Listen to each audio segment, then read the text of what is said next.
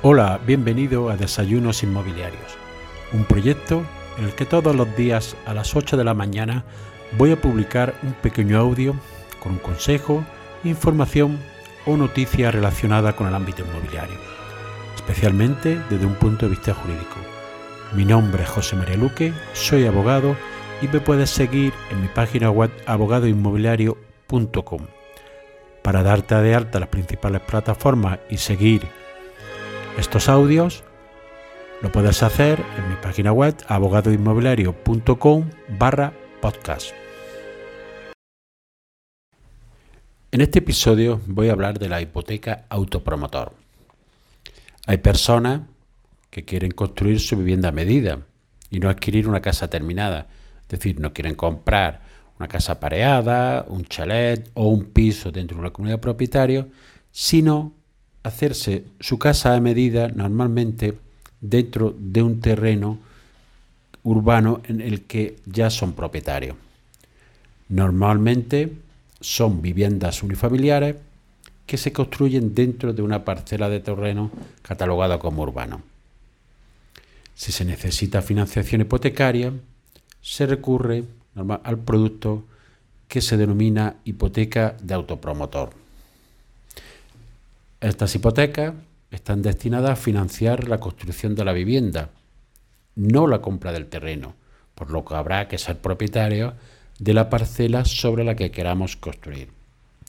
Me refiero en este caso a, a la que la hipoteca autopromotor es la denominada para la construcción. Cuestión distinta es que también nos puedan financiar la compra del terreno, por regla general es bastante difícil ya que la financiación debería de ser muy alta y si no somos propietarios estarían financiando al 100% la vivienda, por lo cual tendrías que ser un cliente excepcional del banco para que te dieran ese dinero y ese importe sobre el bien que va a construir. Por, por eso digo que lo normal es ya ser propietarios del terreno. Muchas veces estos propietarios son porque lo han comprado con anterioridad o porque a veces lo han heredado de su familia o de familiares, por lo cual tienen ya un terreno disponible para poder construir esa vivienda. También hay que decir que se da más en pueblos que en las grandes ciudades, ya que en este caso la limitación del terreno es evidente. Por regla general, los bancos solo conceden esta hipoteca a personas que tienen una buena solvencia y una situación económica estable. Es decir, son más exigentes que para conceder las hipotecas para la compra de una vivienda ya construida, ya que el riesgo que tienen es mayor. Por otro lado, nos encontramos con los requisitos de carácter administrativo y de construcción estos son abundantes. En primer lugar, el terreno tiene que ser urbano. No podemos construir ningún caso en terreno rústico, salvo determinadas excepciones que hay para construir normalmente viviendas o edificaciones relacionadas con la actividad agrícola.